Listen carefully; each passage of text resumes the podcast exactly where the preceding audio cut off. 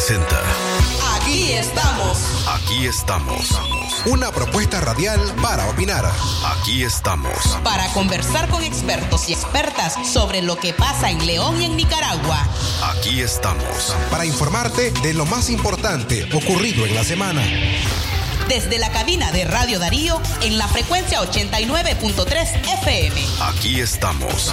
Para opinar, escuchar y proponer. Porque opinar es tu derecho. Defendamos la palabra. Aquí estamos. Aquí estamos.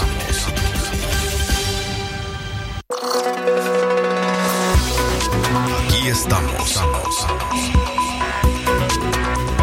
Buenos días, ¿cómo están? Les saluda Katia Reyes. Gracias por acompañarnos en una edición más del programa Aquí estamos, un programa de opinión y entrevistas de Radio Darío. Esta edición correspondiente a 30 de enero del año 2021. Prácticamente este fin de semana cerramos el primer mes del año y por supuesto empieza la expectativa de la apertura del año lectivo. El próximo lunes han sido convocados más de un millón de estudiantes a las aulas. Hay preocupación en muchos sectores, sobre todo porque no hay reglas claras en cuanto a medidas de bioseguridad y los únicos que se han reportado al respecto son los colegios privados, quienes ya han dado a conocer a través de los diferentes medios de comunicación cuáles son las medidas que van a tomar. Usted recuerde que las medidas de prevención también son una decisión que se toma desde la familia. De modo que aunque no reciba orientaciones claras por parte del Ministerio de Educación o por parte de la dirección del centro donde estudian sus hijos, usted puede hacer sus propias normas y por supuesto proteger a sus hijos y proteger al resto de su familia. De modo pues que uno de los días importantes que se espera ya la próxima semana es el lunes, este primero de febrero, para que se pueda observar si los padres tendrán la confianza de enviar a sus hijos a clases luego de eh, que ya se ha confirmado pues un segundo rebrote de la pandemia. Así que en esta edición también queremos eh, decirles que vamos a entrevistar al doctor Julio Montenegro.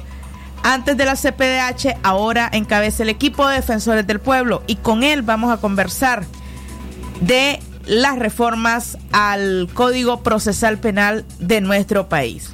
Es la ley 400, 406, una iniciativa de reforma y adición al Código Procesal Penal nicaragüense que eh, se introdujo a mediados de esta semana y que fue prácticamente aprobada de inmediato. Esta explicación que queremos llevarles con la entrevista del el abogado Julio Montenegro es que usted conozca cuáles son las implicancias de estas reformas, cómo le afectan cómo le van a afectar también a los diferentes, eh, las diferentes organizaciones y también a aquellas personas pues que se encuentran con acusaciones pendientes. Se está diciendo desde el año pasado que el gobierno con todo su aparataje está fabricando delitos. Y por supuesto, cuando hacen una reforma al Código Procesal Penal, es solamente una fase con la que están completando, prácticamente legalizando las arbitrariedades que se están realizando desde la Policía Nacional con un sinnúmero de detenciones ilegales que ya conocemos se han llevado a cabo. De modo que usted quédese con nosotros para que conozca más de eh, estas reformas y vamos a conversar para ello con el abogado Julio Montenegro a eso de las 10 y 15 de la mañana. Mientras tanto, pues conversar con usted acerca de las últimas cifras del COVID-19. No se puede bajar la guardia. Definitivamente eh, hay preocupación en diferentes sectores porque al 27 de enero ya el acumulado aumentó a 12.716 casos sospechosos que han sido verificados por el Observatorio Ciudadano. Solamente en esta semana fueron 164 nuevos casos. Y hay departamentos que están más afectados que otros. Mucho ojo al respecto, porque Managua, la capital, es el que está aportando la mayoría de los casos con 4.865. Luego sigue Matagalpa con 1.426. Y en tercer lugar, preocupante, León se encuentra, se encuentra con 1.014 casos. Lo cierto es que esta semana conversamos con una funcionaria del Ministerio de Salud del, del Centro de Salud de San Felipe y aseguraban dos cosas. Uno, que están extenuados porque no han logrado calar con su mensaje de prevención a la población. Y además siguen observando una gran cantidad de personas sin mascarilla. Pero el no usar mascarilla, que podría ser la norma básica, la norma de prevención más básica, te dice que el resto de las normas no las cumples. Si te encuentras una persona sin mascarilla en la calle, en definitiva, esta es una persona que tampoco usa alcohol gel. Es decir, si, si la mascarilla definitivamente es una de las medidas más fáciles. De modo que esta persona que no usa mascarillas tampoco está utilizando alcohol gel. Esa persona que no usa mascarillas tampoco está aplicando el distanciamiento social. Por eso están preocupadas las autoridades cuando no ven a una persona, cuando ven que una persona no utiliza mascarilla, el resto de las normas también están violadas, el resto de las medidas preventivas están incumplidas y por supuesto esto se está encargando de reproducir los casos. De modo que León preocupa con 1014 casos, usted recuerde desde donde nos está escuchando que puede revertir esta situación y tomar las medidas correspondientes. Posteriormente se encuentra Estelí con 760 casos y Masaya con 753. Chinandega, que fue el epicentro de la pandemia cuando tuvimos nuestro primer caso y que fue uno de los departamentos que aportaba también decenas de casos para el año pasado, en el 2020. En este año pues está acumulando 393 y hay pues eh, muchísimas normas que se están cumpliendo. Hemos podido confirmar a lo largo de esta semana que la cooperativa de transporte intermunicipal Cotrin está aplicando alcohol gel a sus usuarios y están obligando a sus usuarios a utilizar mascarillas. Esta exigencia se ha endurecido ya a partir de la semana pasada. Sin embargo, semanas atrás, pues estaban los rótulos donde se exigía el uso de mascarilla, pero no precisamente la norma era cumplida. Ahora sí, y por supuesto que tiene sus razones. El sector transporte, al menos en el departamento de Chinandega, registró por lo menos siete transportistas fallecidos no solamente del transporte intermunicipal, sino también del transporte selectivo de la ciudad. De modo que este es un sector pues que conoce muy bien lo que es el impacto del COVID-19 porque les tocó enterrar a compañeros, lamentablemente, bajas que tuvieron debido al coronavirus. De modo que están tomando las medidas y están exigiendo el uso de mascarilla y además aplicando alcohol gel. También pudimos conocer que estaban sanitizando, sanitizando, perdón, las unidades luego de cada viaje. Una medida definitivamente importante. Y es así pues como todavía continúan eh, la preocupación, pues también hasta el 27 de enero lo que se ha reportado son 2.947 muertes. Ese es el acumulado que hay desde que inició la pandemia. Y solamente en esta semana que está terminando se están reportando 18 nuevas personas fallecidas. Es el dato que está brindando el Observatorio Ciudadano del COVID-19. De modo que otra de las cifras que también preocupa es que al 27 de enero la cifra de trabajadoras y los trabajadores de la salud que también han sufrido muchas bajas a lo largo desde el año pasado, hay 871 trabajadores y trabajadoras que fueron reportados con sintomatología asociada o presuntiva de COVID-19 y ellos contabilizan 115 muertes del personal de salud y esta semana se reportaron dos nuevos casos sospechosos entre este personal. Es así pues como eh, todavía se está registrando esta dificultad en los hospitales, donde hasta la fecha pues habría que decir que el personal ha sido justamente advertido de un rebrote, eso lo conocimos extraoficialmente, e incluso el personal fue eh, dotado de mascarillas de mejor calidad. Por supuesto, al menos el Hospital General España es una de las unidades de salud más, más afectadas, que fue más afectadas cuando inició la pandemia a las 10 de la mañana con 10 minutos. Este es parte de los comentarios que queríamos hacerles desde aquí, desde el programa Aquí estamos. Nos vamos a ir a una pausa y ya regresamos con el abogado Julio Montenegro. Aquí estamos. Aquí estamos. Continúa tus realitos campeones con más productos para llenar tu alacena. Desde 20, 30, 40 y 50 Córdobas cada uno. Palí Maxi Palí. Precio bajo siempre. Antes de ponerse una mascarilla de tela de tres capas y una pantalla facial, lávese las manos con agua y jabón por 40 segundos. Cúbrase la boca y la nariz y asegúrese de que no haya dejado espacios abiertos entre su cara y la mascarilla. Después de quitarse la careta de plástico y la mascarilla, lávese las manos con un desinfectante a base de alcohol o con agua y jabón. Estas son recomendaciones de la OMS y el Comité Científico Multidisciplinario. Es natural cuidar de quienes queremos. Por eso es natural elegir la mejor protección para tu familia.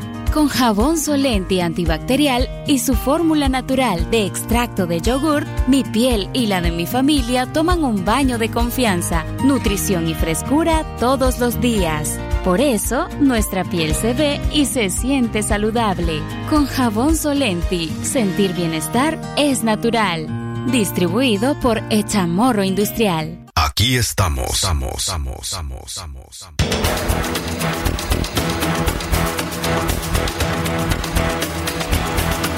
Aquí estamos, el programa de opinión y entrevistas de Radio Darío. Justamente iniciamos a las 10 de la mañana. usted gracias por la sintonía prestada. Por supuesto, queremos saludar a todas aquellas personas que se reportan a nuestra línea WhatsApp. Recuerde que también aquí usted puede opinar. Este es su espacio, el 5800-5002. Envíenos sus comentarios. ¿Qué va a hacer usted esta semana? ¿Cómo va a hacer usted esta semana? cómo va a enviar a sus hijos a clases, cuáles son las medidas. Por supuesto que esto eleva los costos, estemos claros. Eleva los costos. ¿Por qué? Porque, bueno, pues una mascarilla, por muy baratas que estén ahora, pues en definitiva, en definitiva eh, aumenta el costo del envío de los chavalos a clase. Es decir, ya no prepara solamente uniformes y útiles escolares, sino también el alcohol gel para que ellos puedan llevarlo en los colegios eh, privados, pues que anunciaron algunas medidas, ellos dicen que van a clases semipresenciales. Sin embargo, eh, también van a exigir el uso de alcohol y además el lavado de manos continuo. A esta hora ya casi iniciamos nuestro segmento. Eh, queremos conversar con ustedes y poder llevarles esta entrevista con un abogado de experiencia con quien podremos conocer qué significan las reformas que dio, que dio a conocer el gobierno a partir del año pasado.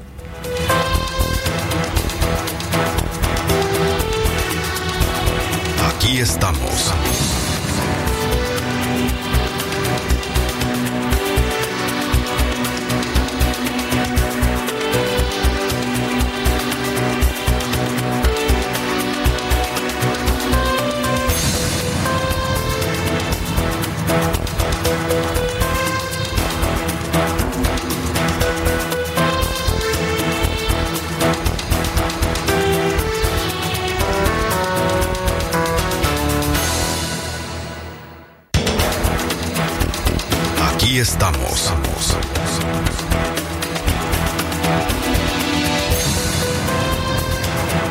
10 de la mañana, 14 minutos. A partir de este momento, la entrevista.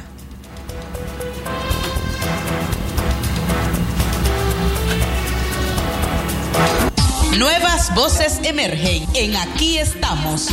Profesionales, Expertos. líderes y lideresas en sus campos. Porque todos y todas tienen una historia que contar. Las 10 de la mañana con 14 minutos nos encontramos en vivo a través de la señal 89.3 FM en Radio Darío. Nuestro entrevistado de hoy es el matagalpino Julio Montenegro, antes de la Comisión Permanente de Derechos Humanos y ahora encabeza el equipo de defensores del pueblo.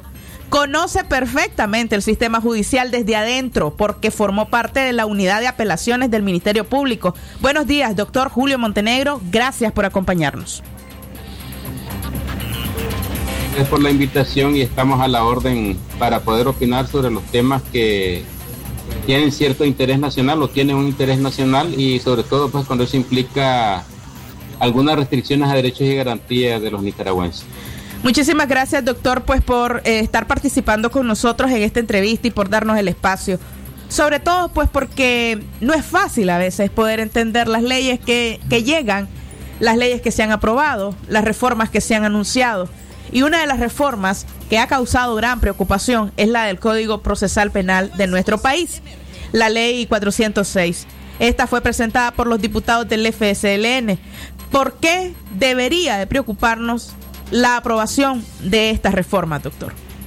Bueno, en primer lugar, este, preocupa porque se supone que ya habíamos dado un paso hacia el desarrollo en cuanto a lo que son aprobación de leyes en vista, pues, de que casi siempre que se formula una nueva ley es producto de los avances sociales, del desarrollo social y de las necesidades que se van experimentando a través de los tiempos. De tal manera que debería obedecer más bien a una necesidad de ese contexto social que está en desarrollo y no volver a, tiempos ya pasados donde estaba el Código de Instrucción Criminal, el que fue derogado. Eh, a raíz de que se aprobó el nuevo Código Procesal Penal y entró en vigencia en el 2002 una parte y en el 2005 otra parte. En relación pues con lo que eran los delitos este, graves y después eh, en relación con los delitos menos graves, en vista pues de la cantidad de personal que se iba a requerir, eh, de acuerdo al nuevo sistema que se tenía para efecto de un proceso abierto, se supone que no era secreto y donde iban a haber mayores garantías. Pero ¿qué acontece este, con esta ley que ahora se ha propuesto de aprobar, donde implica de 15 días de detención a 90 días de detención, prácticamente volvemos hacia el pasado, hacia el Código de Instrucción Criminal, donde los jueces este, orientaban los procesos penales e incluían, puesto que la dinámica de esto va a ser de que el fiscal va a solicitar a la autoridad judicial ampliar el periodo de investigación y eso de alguna manera pues involucra a la autoridad judicial para estar estimando situaciones que tienen que ver este, con periodo de detención eh, de una persona para efecto de ser objeto de un proceso. Y volvemos a la etapa eh, de hace muchos años atrás, donde la persona primero se le detiene y después se le investiga y después se le acusa, cuando la dinámica contemplada en el artículo 33 de la Constitución Política y el 256 de la Ley 406, conocida como Código Procesal Penal, establece un plazo máximo de 48 horas para ser presentada una persona ante la autoridad judicial. Ahora con esta modalidad y estamos hablando de 15 días a 90 días, que de hecho eh, a través de actuaciones fácticas o a través de lo que ha sido la experiencia con los procesos políticos desde hace aproximadamente dos años y medio, tres años, en la práctica se han aplicado pues, de una semana, dos semanas, tres semanas y los familiares sin saber este, dónde se encuentran sus familiares detenidos o los amigos detenidos. Lo que se quiere ahora de alguna manera pues es legitimarlo, es decir, que sea como una ley y no necesariamente como un cuestionamiento que estemos haciendo constantemente nosotros a través de los recursos de exhibición personal y de las denuncias que hacemos. Esta cantidad de días que se aumenta para lo que era antes, pues el, lo, lo que era antes un proceso de investigación que se llevaba en 48 horas. ¿Cómo va a repercutir en y cómo va a temorizar también a aquellas personas que participan de actividades públicas o que podrían ser acusadas de cualquiera de los delitos pues que ya también se han creado eh, desde el año pasado? ¿Cómo les va a afectar pues prácticamente y cómo esto llega a violentar sus derechos humanos?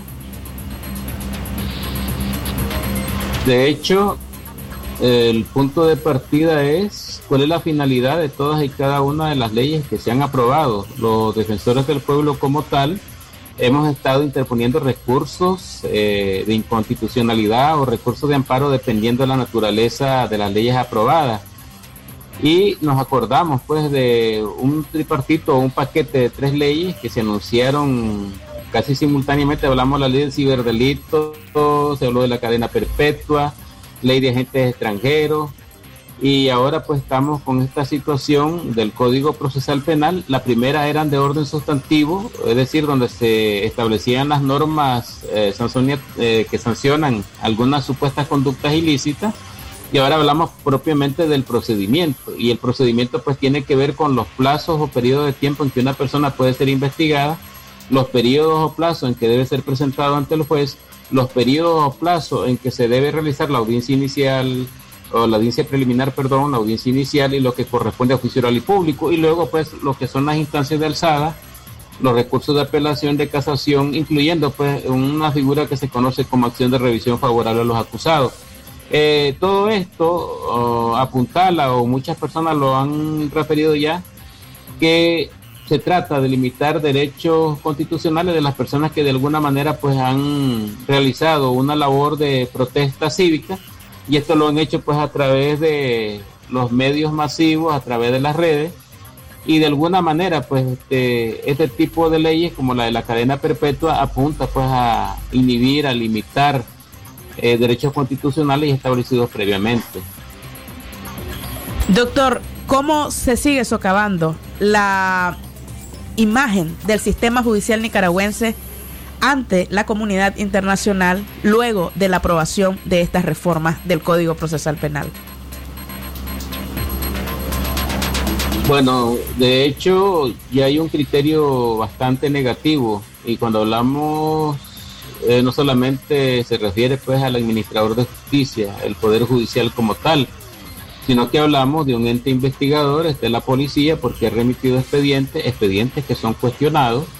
Por ejemplo, le puedo citar el caso de Denis Javier Palacios Hernández, un caso de Masaya que llevé en juicio oral público varios meses atrás, estamos hablando a mediados del año pasado, y donde esta persona fue detenida eh, una vez que haya sido citada un día antes, se presentó al distrito policial, ahí quedó, los familiares lo quedaron esperando en las afueras del recinto policial de Masaya, y después aconteció de que él haya cometido el delito un día después de haber sido detenido, o dos días después, si no mal recuerdo, de haber sido detenido y se le acusaba de haber lanzado una bomba con la mano izquierda frente a los, portones de Nacal, eh, carretera Diriamba Masaya o Masaya Diriamba. Y se hablaba de que era sobre una calle adoquinada. Sin embargo, muchas de esas cosas que se firmaron no eran ciertas, pues, porque la calle no era adoquinada, era asfaltada eh, se hablaba de que era un lugar donde habían personas que habían escuchado, habían presenciado el asunto y es un lugar donde solo hay tierras para cultivo, entre otras situaciones. Entonces, ¿qué es lo que ha pasado? De las investigaciones mismas hechas por el órgano investigador, desde la acusación hecha por el Ministerio Público, que aún con esas inconsistencias acusa cuando tiene la capacidad de tomar cuatro decisiones, porque así lo mandata la ley orgánica del Ministerio Público. ¿Qué es lo que hace fiscal cuando le llega un expediente de la policía? Bueno, toma cuatro decisiones. Si yo miro de que está muy deficiente la investigación policial, yo oriento jurídicamente porque el fiscal es el que dirige las investigaciones. El policía lo que hace es ir a entrevistar a los testigos, ir a recabar elementos de prueba, practicar periciales. Es el primer caso. Lo segundo, si aún después de evacuadas esas inquietudes y las investigaciones no se tiene prueba, una falta de mérito por no haber prueba suficiente. Y si el hecho es notoriamente absurdo como esto, ¿no? De que se afirma que sobre una calle adoquinada eh, y es asfaltada, que se habla de luminaria o iluminado y no hay luminaria, y se habla de que hay casas vecinas y no hay casas vecinas, era para desestimarlo. Y finalmente, si cumpliera los requisitos, que eso es actuar este de acuerdo a la ley y a la finalidad de los procesos de descubrir la verdad, bueno, acusa, pero cuando esos elementos están. Luego, cuando tenemos una situación ahí gravosa, cuando finalmente llega ante la autoridad judicial, no ejerce el control de legalidad porque muchos de estos casos, curiosamente, después de haber sido remitidos a Managua, eh, Fiscalía eh, promueve un incidente para efecto de que se realice en Masaya y hasta que ya había sido remitido el expediente lo mandan a traer entonces resolvieron eh, las autoridades ahí de Masaya sin haber tenido el expediente y haber estado en Managua. Es decir, hay una serie de situaciones de deficiencia que se dan desde los órganos investigativos, el órgano acusador y las mismas autoridades judiciales y sumado a esto inclusive la misma Defensoría Pública.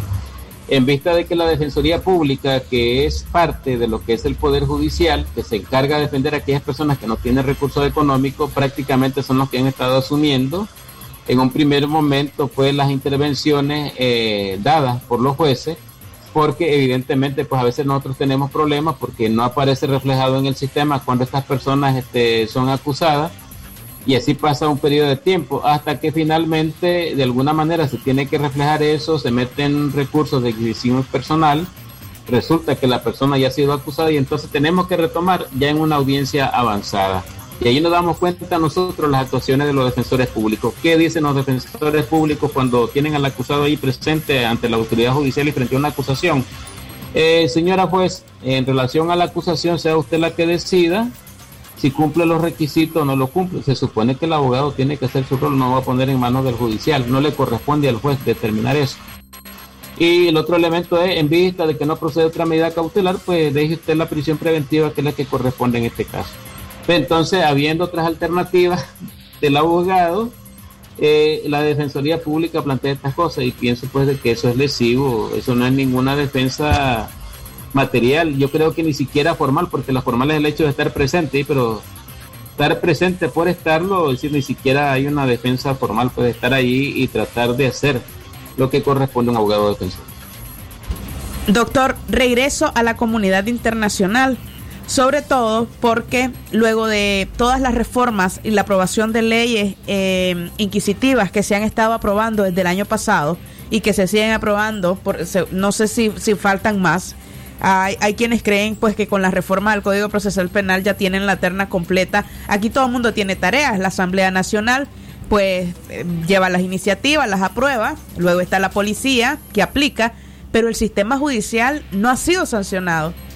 Y se, y se considera, se puede percibir que tampoco está siendo cuestionado desde la comunidad internacional al permitir pues que cada una de estas aprobaciones estén eh, haciéndose, pues que ya se encuentren ya en funciones y que sean parte pues de lo que está permitiendo la violación de los derechos humanos. Sí, hay una situación incluso más delicada porque si usted recordará hay una ley que dice que van a haber sanciones y tiene que ver con la cadena perpetua para aquellas personas que exalten, soliciten, promuevan, se alegren eh, de algún tipo de medida que se aplique en contra de individuos o de instituciones eh, del país. Es decir, este, todo está apuntalando pues, a una situación de limitaciones extremas en cuanto a nivel interno del nicaragüense. Y estas situaciones, pues de hecho, serían de resolver a nivel interno. El problema es que a nivel interno no hay órganos controlores, eh, no hay controles institucionales, porque no hay eh, independencia de poder y todo eso pues efectivamente pues causa un daño significativo. De hecho, la dinámica, las demandas permanentes que han hecho los presos políticos, y a veces yo me quedo asustado, no sé cómo harán ellos, ¿verdad? Pero de alguna manera logran comunicarse con uno a través de, llamadas, de mensajes, de notas escritas, eh, que están desesperados, eh, incluso ya han habido varios procesos ahí de, de huelga o de automutilaciones, este, surciéndose la boca, los labios, eh, incluso cortándose con gilet, con las tabletas le llaman ellos, este, sobre la piel, poniendo la palabra libertad. Y esto por una situación, pues hay una desesperación. Los mismos familiares han dicho que cuando ellos llegan, eh, les hacen firmar a ellos y a, y a los mismos presos políticos una hoja donde dicen pues de que ellos eh, han sido bien tratados, de que no hay maltrato, de que todo bien con los paquetes, de que todo bien con las medicinas y que no hay problema, pues que los familiares no son maltratados, que son bien atendidos. Eh, ¿Qué pasa? Incluso hay unos familiares que han expresado de que se dice de que esa información que a nivel interno es firmada por ellos después parece que va a ser utilizada para algo. No sé, de repente uno que es un poquito mal pensado pues puede suponer que de repente cuando hay un una denuncia de orden público y esto contrasta con documentos que han firmado los familiares de presos políticos, los presos políticos a nivel interno pudiera ser objeto pues para que estas personas que de fuera eh, de alguna manera hacen llegar esa voz pues sean objeto de algún tipo de, de cuestionamiento o de proceso. Entonces estas cuestiones ya lo han puesto en alerta, esto ya es de conocimiento fuera de nuestras fronteras, ya los familiares lo han transmitido pues hasta instancias internacionales y nosotros de alguna manera pues ese espíritu lo hemos transmitido también pues de que hemos recibido esas quejas, esas denuncias sobre limitaciones a esos derechos que tienen los ciudadanos puede cuestionar cuando no se les está tratando bien. Doctor, eh, ¿cuáles son los pronósticos de defensores del pueblo en un año que definitivamente ha empezado muy difícil para eh, diferentes organizaciones civiles donde se han endurecido las leyes? Eh, ¿Cuáles son los pronósticos de ustedes para este 2021 que podría también tener un proceso electoral encima? Bueno, eh, como es como defensores del pueblo y a veces pues en base a las situaciones que miramos de la perspectiva legal, si fuera desde la perspectiva cristiana y de creyente en Dios, pues yo pienso de que Dios hará su obra en su momento. De repente como seres humanos nos desesperamos, muchos sienten esa situación que les presiona cuando hay dificultades, por ejemplo, de los exiliados, eh, se desesperan, no tienen trabajo, no tienen casa, viven en la intemperie y muchos de ellos pues toman la determinación de volver y algunos de ellos pues incluso han sido objetos de proceso. Si tenemos que hablarlo, eh, como abogados miramos pues de que la situación es eh, de algunas instituciones que han sido afectadas, nos hemos dado cuenta pues de algunas transformaciones que se han hecho en unos antiguos locales que pertenecían pues a algunos eh, organismos de derechos humanos, de medios de comunicación. Y este, en cuanto a las leyes, pues ya hemos tenido nosotros al menos uno, más de 10 recursos de inconstitucionalidad este, por leyes que se han aprobado, pues, que afectan de manera significativa derechos y garantías de los nicaragüenses. Eso dice uno en términos populares, por la víspera se pueden conocer lo que es la noche y desgraciadamente pues no sé este, se mira como un panorama no tan claro y si sumamos a esto pues la situación que se ha generado en la clase política donde para los presos y los familiares de los presos políticos y de muchos sectores que cuestionan fuertemente sus actitudes lo que ven de repente es un interés inusitado por proyectar este currículum por proyectar este experiencias en, diversas ramas eh, que a veces pues no tiene que ver con la situación propia del país, es decir, este, en qué pudiera beneficiar eventualmente pues al nicaragüense el hecho de que se manejen algunas ramas en ingeniería o en las ciencias diversas. Lo que quiere ver de repente el ciudadano pues a veces es de que se responda a sus inquietudes, de que haya libertad de presos políticos, de que se respeten los derechos y garantías constitucionales, que la gente puede decir, ay, me duele el codo y que pueda ser atendido de eso, pero si no hay una respuesta de la institución pública, eh, que nombrada por ese voto de los electores y que debe devolver eh, en el servicio a esos electores esos derechos o ese servicio no para tenerlo bien en salud, educación, en cuanto a los temas de que ellos se puedan pronunciar y que puedan ser acogidos sus reclamos, porque eso es constitucional, el derecho a demandar y exigir de las autoridades de ser escuchados, ¿verdad? Cuando hay algo que le aqueja. Entonces, tenemos una situación ahí, un panorama bastante gravoso. Lo que miran los presos, e incluso algunos son rústicos, drásticos, no puedo decir alguna de las palabras, la palabra que quizás le pueda quizás poner como un sinónimo que están interesados en esas anatema sillas. Eh, es decir, el, el sinónimo eso es maldito, ¿verdad? malditas sillas. Entonces están interesados más en las sillas que en el sufrimiento y el dolor de las familias que perdieron familiares y en las familias que están sufriendo porque tienen presos políticos. Entonces ese es un sentir bastante drástico. A veces nosotros quisiéramos, eh, quisiéramos tener la respuesta en nuestra mano y lo que hacemos pues es lo que las leyes nos permiten y no nos salimos de ese marco pues porque estamos en unas situaciones donde tenemos que hacer estrictamente lo que tenemos que hacer y evitar cuestionamientos. Pues creo que eso de alguna manera nos ha permitido que nos podamos desarrollar en el trabajo y no nos limiten tanto, pues al menos de momento hemos sentido que en cuanto al ejercicio, aún con esas situaciones que se dan, que a veces nos tienen que revisar dos, tres veces los bolsos, que piensan que nuestros lapiceros son micrófonos, que nos cierran, nos llaman las puertas, que nos quitan los celulares, que nos hacen que los apaguemos, que los jueces no permiten de que podamos cuestionar las preguntas del fiscal. A pesar de eso, de alguna manera, pues tenemos alguna incidencia para realizar ese trabajo y nosotros tratamos pues de hacerlo lo más correctamente posible y lo más demandante posible, si podemos expresarlo de alguna manera, pues reclamando y demandando los derechos de esas personas que están siendo afectadas. Y justo quería aprovechar su paso por el programa Aquí estamos, doctor, para conocer si los defensores de derechos humanos, eh, en su caso, pues, si ha sido blanco de ataques o de intimidación, aparte pues de las situaciones que ya viven dentro de los juzgados. Algunas situaciones han sido por el ejercicio mismo, porque yo comencé casualmente a finales de abril del 2018.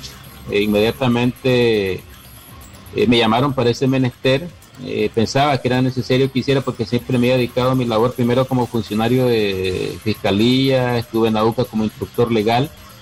Entonces, a partir de ese momento que nos integramos nosotros tuvimos algunas situaciones pues ahí inesperadas, por ejemplo, en la Basílica San Sebastián donde quedamos entrampados, habían unos jóvenes civiles armados que rompían puertas y buscaban unas personas bueno que iban a ser evacuadas por parte nuestra eh, mediante un listado y que se contaba con la presencia de algunos obispos, incluso para el nuncio. Y quedamos entrampados adentro y aquella situación era una cuestión complicada. Incluso uno de ellos me guiñó insistentemente mi chaqueta, eh, profiriendo algunas frases bastante rudas y pidiéndome que saliera. Pues yo decía, si yo salgo de aquí va a ser gravoso. Entonces lo que hice fue como eludir y buscar pues un sitio más seguro dentro de esas situaciones que teníamos y estar a luz pública ante las cámaras, ante las personas que ya estaban, medio de comunicación y los obispos mismos. Eh, la otra situación es que estando en el proceso de unos muchachos de Matagalpa, eh, de los coterráneos, y en las fechas que estaba el proceso de Medardo Mairena, octubre, noviembre aproximadamente, iba saliendo de los juzgados de Managua, y al atravesar la calle se detuvieron ahí como doble vía, ¿verdad? Y hay una parte que es para entrar al parqueo ahí de los juzgados. Las primeras dos líneas me cedieron el paso, no venía nadie y repentinamente cuando ya estaba como a dos pasos de entrar al parqueo propiamente, una moto me pasó llevando. Eso me provocó pues una fractura en mi mano, hasta el momento pues tengo algunas repercusiones. En un primer momento pues he pensado que esa fue una situación eventual, pero después me decían que podía ser también objeto pues de el trabajo que realizo, sobre todo porque en un primer momento alguien salió como a eso de las 7 de la noche que venía saliendo los juzgados después de uno de esos casos, creo que era el caso de los muchachos de Matagalpa, Nelly Marilí Roque Ordóñez, Solán Maciel Centeno Peña, Francisco Jarquín, entre otros, y alguien me consultó algo, sí, inusual, pues a esa hora, seis y media, siete de la noche. Eh, perdí mi tiempito, la otra gente que andaba conmigo se había retirado, pues que eran otros abogados, y este, al momento de cruzar se dio ese, ese evento. Y así pues han habido situaciones, por ejemplo, cuando fui aquí a Cuatro Esquinas, eh, íbamos a, evacuar a una persona que había sido detenido por las comunidades que, que, que tenían tranqui. Y entonces habían detenido a una persona con corte policial. Llegamos, efectivamente logramos sacar a la persona, pero antes de eso, eh, fuimos retenidos en las cuatro esquinas por unas personas que se habían tomado ese lugar que antes estaban personas que protestaban y todos armados, pues nos asustamos y cuando estábamos allí este, nos dijeron bájense del vehículo, le pidieron a mí primero, yo iba con otras dos personas eh, y después de eso comenzaron a revisar el vehículo. Pero este, yo les expliqué, bueno, ahí venimos al rescate de una persona eh, que ha sido detenida por ciudadanos ahí que están este, estableciendo protesta pública. Me imagino pues que por alguna razón ese elemento de que íbamos a auxiliar a alguien he conocido de ellos, pues nos ayudó un poco en ese proceso, pues, evitarnos alguna, alguna situación de mayor peligrosidad. Habían otras dos personas pues, que ahí me acompañaban en ese momento y que andábamos en la misión. Eh, por decirle algo, y lo otro, pues que constantemente en las oficinas, inicialmente, cuando la gente llegaba a hacer esta protesta eh, pública a través de conferencias de prensa, eh, siempre se ponía una gran cantidad de antimotines frente a las entradas pues, de la oficina, que actualmente todavía tenemos ahí, eh, lo que es Los Robles, por el que Nicaragua. Y, y bueno, y eso causó algunas limitaciones para la gente, llegaba con temor a veces, nosotros lo que hacíamos era salir hasta cierta parte, irnos con ellos y y tomar la denuncia, pero también pues hubo una afectación que provocó en personas que a veces nos han colaborado y entonces pues de alguna manera se ha ido limitando eso de hacer este conferencias como muy fuertes así a través de conferencias de prensa por esa misma situación porque los negocios que estaban ahí pues la gente sentía temor de acercarse por la cantidad de, antimotines y policías pues, que se ponían a veces cerca de las oficinas de defensores del pueblo. Muchísimas gracias, doctor Julio Montenegro, pues por la explicación que nos ha brindado acerca de las implicancias de las reformas al Código Procesal Penal nicaragüense y cómo se convierte pues en una herramienta más que viola los derechos humanos de los nicaragüenses y por supuesto agradecemos pues que eh, nos haya brindado algunos minutos de su tiempo para esta entrevista en el programa Aquí estamos.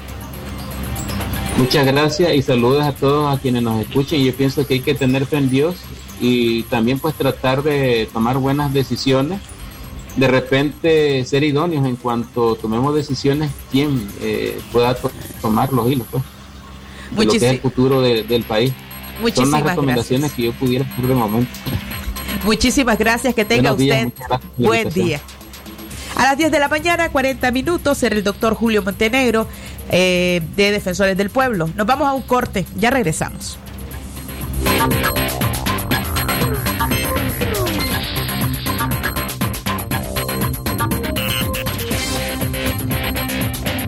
Nido Uno Más ahora viene en un nuevo tamaño de 1.95 kilos con prebióticos y probióticos, vitaminas y minerales que ayudan a fortalecer las defensas de tu peque y rinde hasta 54 vasos. Búscala.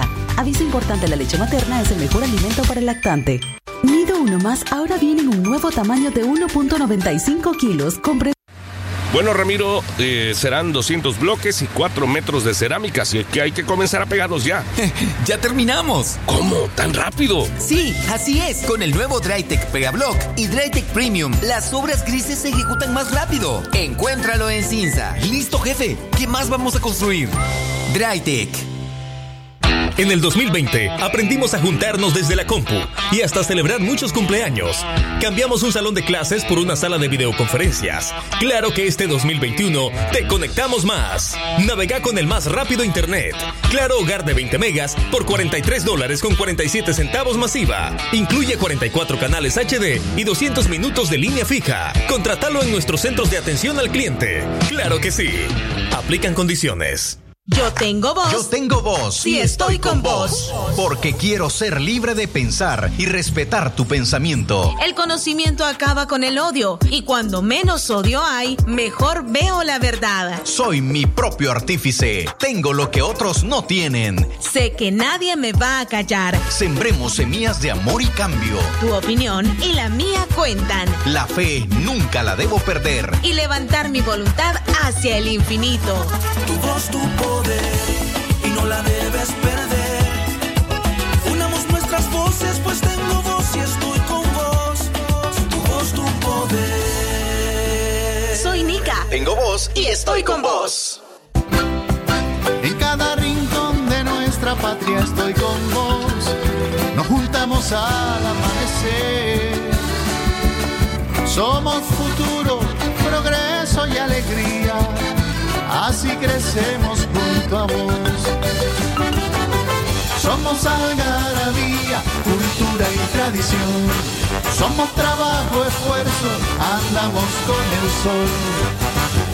Trotlas está en todas partes y así crecemos juntos. Yo estoy en un lugar lleno. Atención, mucha atención esta es una invitación a triduo de misa en memoria de quien en vida fuera la señora Dania Raquel Rojas Salgado. Los días jueves 28 a las 4 de la tarde, viernes 29 y sábado 30 a las 5 de la tarde en el santuario de la Virgen de las Mercedes. Invitan su esposo, Jorge Manuel Sáenz Amaya, sus hijos, Jennifer Raquel Sáenz Rojas y familia, y Jonathan Manuel Sáenz Rojas y familia, hermanos y demás familiares dolientes. Yo te extrañaré. Por su asistencia y oraciones, el eterno agradecimiento de la familia doliente. Pensar que la vida puede terminar en un segundo. Invitación a triduo de misa en memoria de la señora Dania Raquel Rojas Salgado. Que descanse en los brazos del Creador. Nada traíste, nada te llevarás, solo lo que había dentro. Continúa tus realitos campeones con más productos para llenar tu alacena. Desde 20, 30, 40 y 50 Córdobas cada uno. Palí Maxi Palí. Precio bajo siempre. Que tu ropa se llene de frescura y limpieza profunda. Jabón Don Toro tiene todo lo que vos y tu familia se merecen para mantener la ropa impecable. Jabón Don Toro, cuida de tu ropa y protege a tu familia. Encuéntralo en supermercados del país y en tu pulpería más cercana.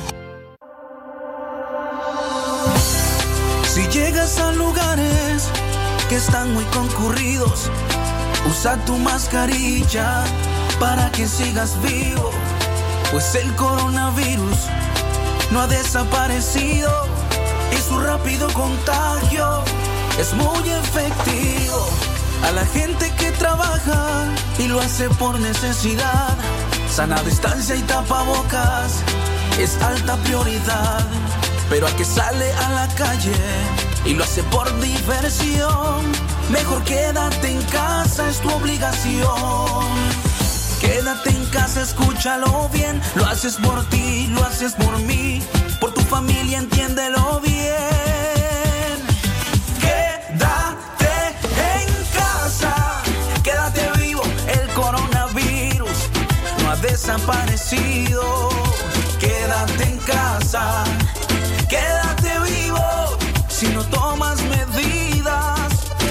Bien jodidos. Quédate en casa, quédate vivo. El coronavirus no ha desaparecido. Quédate en casa,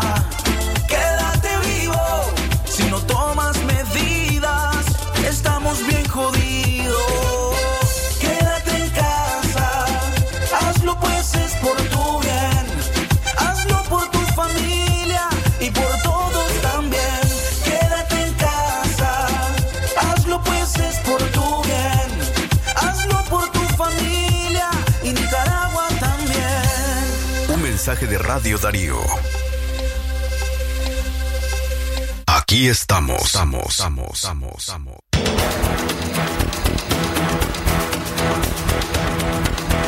A las 10 de la mañana con 47 minutos.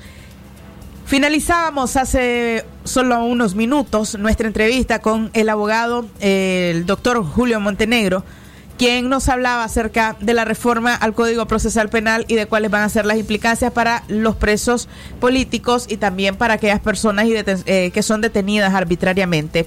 El doctor Montenegro coincide con otros juristas que se trata de una regresión del sistema judicial nicaragüense y lamentablemente pues eh, se da paso atrás hacia lo que antes era pues eh, el respeto de derechos humanos pero además la profesionalización del sistema judicial que alcanzaba antes de 2018 algún nivel mínimo de profesionalismo y que ahora pues está totalmente plegado hacia el régimen de Daniel Ortega y de Rosario Murillo.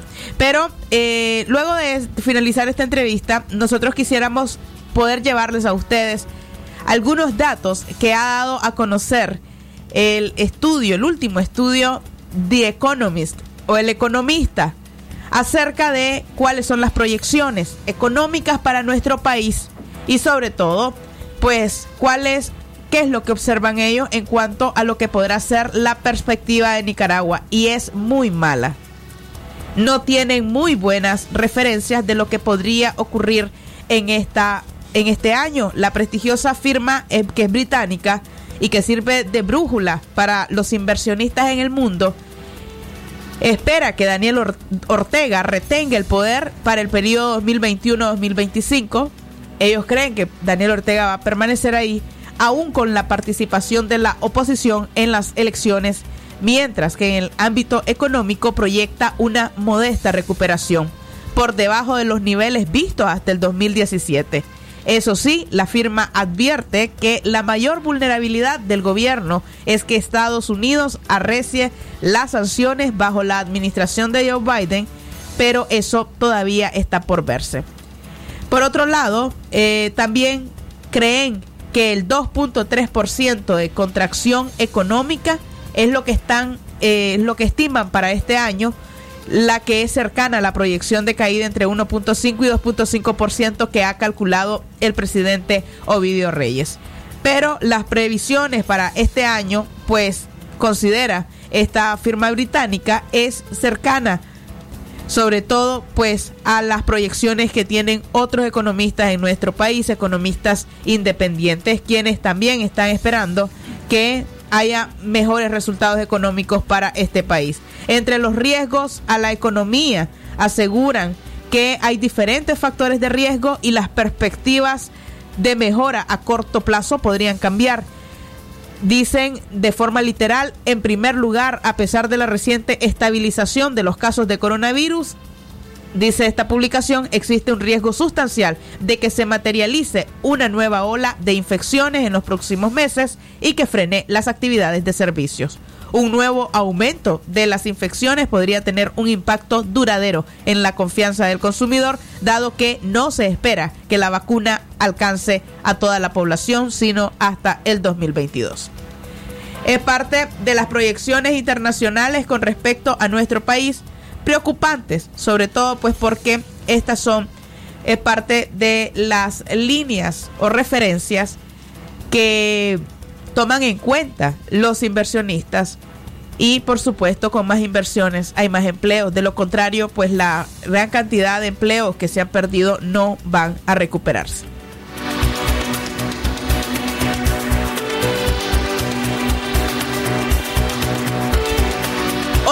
Informaciones importantes a lo largo de esta semana y a las que nuestros noticieros, Centro Noticias y Libre Expresión dieron seguimiento eh, de lunes a viernes fue la discusión del salario mínimo.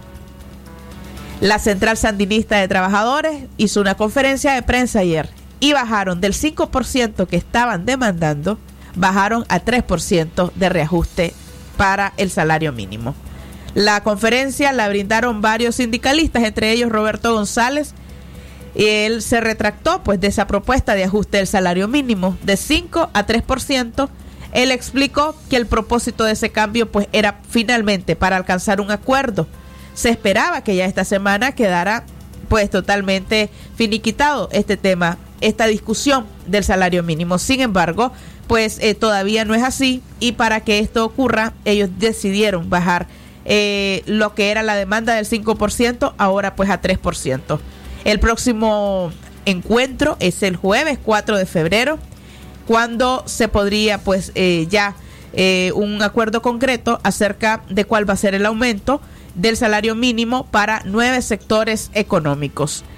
También estaba previsto pues que el jueves el Ministerio del Trabajo anunciara la nueva paga, sin embargo, pues al no haber una propuesta del Frente Nacional de Trabajadores y tampoco alcanzarse un acuerdo con la sugerencia presentada por el Consejo Nicaragüense de Micro, Pequeña y Mediana Empresa, la CONIPYME, el anuncio se, se postergó para la próxima semana. Por supuesto, estaremos pendientes desde aquí de Radio Darío para darles a conocer a ustedes cuál fue la última aprobación. Aquí estamos. A las 10 de la mañana con 53 minutos hemos llegado a la recta final de este programa. Aquí estamos. Usted recuerde que también están nuestras líneas telefónicas el 2311-2779 para que pueda también dar a conocer sus opiniones al respecto. Y claro está, nuestra línea WhatsApp el 58005002. Nos encontramos el próximo sábado a las 10 de la mañana con más entrevistas. Este programa de opinión y entrevistas de Radio Darío que está elaborado y producido por Francisco Torres Tapia, hoy también con la dirección técnica de Álvaro Ortiz y la conducción de su servidora Katia Reyes. Que tengan ustedes un buen fin de semana, quédense en nuestra sintonía también pues para informarse de lo más importante que ocurra en las próximas horas. Usted escuchó su programa Aquí estamos. Aquí estamos. Porque tu voz vale y tus opiniones promueven el cambio. Aquí estamos. Una producción de Radio Darío. Aquí estamos. Aquí estamos.